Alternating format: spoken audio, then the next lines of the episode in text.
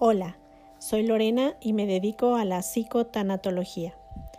Cuando fallece un familiar o amigo, comienza un proceso de duelo que se vivirá de forma diferente para cada uno de los miembros.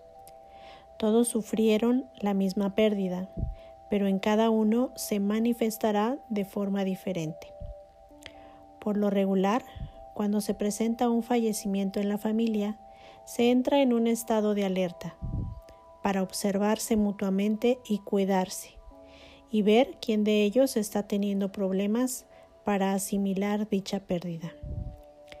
Por lo regular, hay un miembro de la familia que llega a terapia tanatológica para superar su duelo, porque según la familia lo está pasando muy mal. Y no es que eso no sea cierto. Por lo regular, quien llega a terapia es la persona más cercana al fallecido. Sin embargo, esa persona es al mismo tiempo la vocera de todo lo que se está viviendo en esa familia durante el duelo. Y solo en ella es visible, porque llora más que los demás, porque no duerme bien, no come, está deprimida, etc. Por lo regular, no es el doliente el que busca ayuda, sino son sus familiares o amigos los que solicitan dicha ayuda profesional. Mientras tanto, el resto de los familiares se sitúa detrás de ella, siendo únicamente observadores.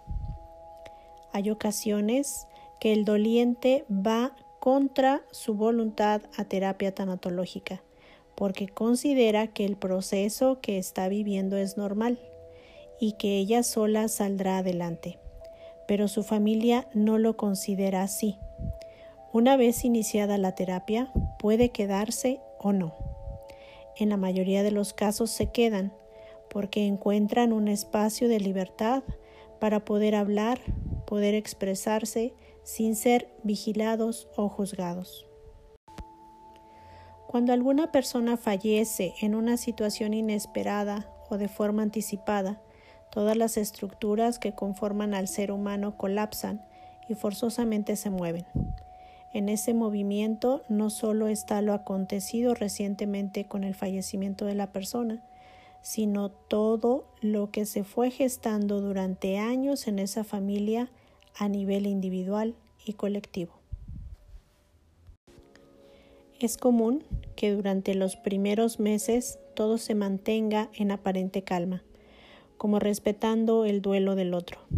Se intentará hablar lo menos posible de lo que siente, porque detrás de esos silencios pueden haber culpas, remordimientos, tanto para sí mismos como hacia afuera.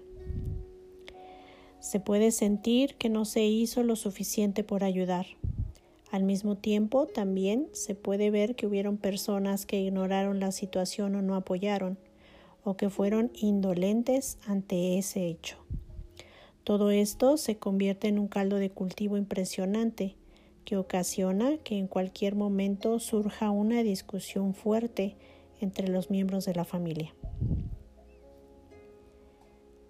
Es común discutir, culpar y señalar al otro por haber hecho poco, por no haber hecho lo correcto o por no haber actuado a tiempo. Cuando esto ocurre, suele causar mucha confusión entre sus miembros, porque pareciera que lejos de unirlos los está dividiendo. Incluso es hasta una situación necesaria para liberar todo lo que se ha ido acumulando, tanto a nivel individual como colectivo dentro de esa familia.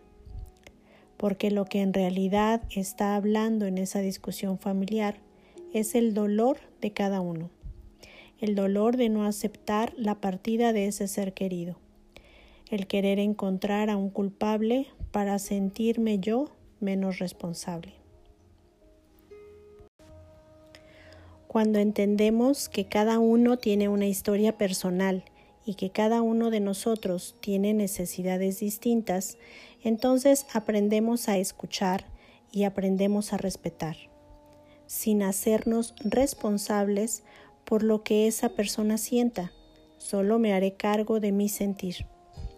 Por ello mencioné al inicio que cada uno de los integrantes vivirá su duelo de forma diferente. Si cada uno se hace cargo de su proceso y deja de intervenir en el proceso de los demás, se aprenderán a respetar. Esto no significa que el otro no me importe. Puedo acercarme a él y escucharlo, pero no solucionarle o vivir el duelo por él. Entonces, ¿qué pasa cuando solo uno de los miembros acude a terapia tanatológica y el resto no?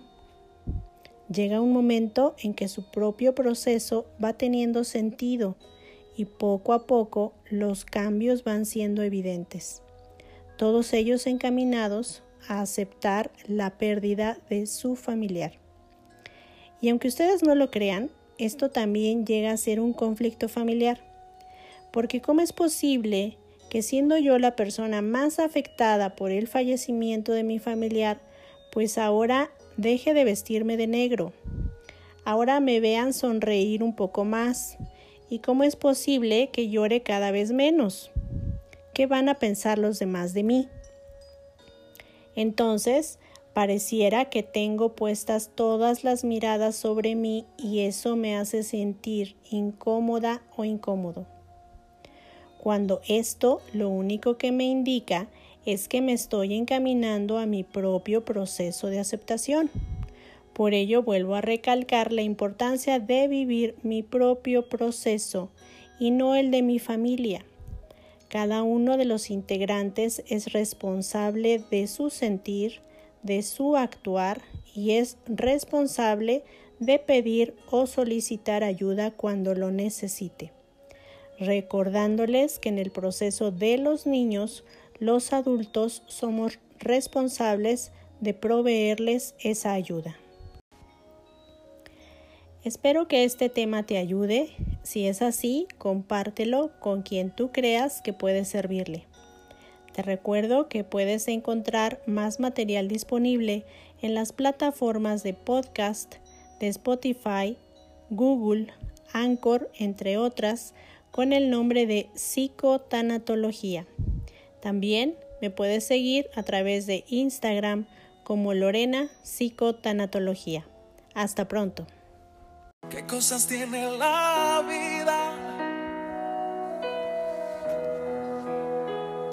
Tocó verte partir. Cuando menos me esperaba. Cuando te veía sonreír.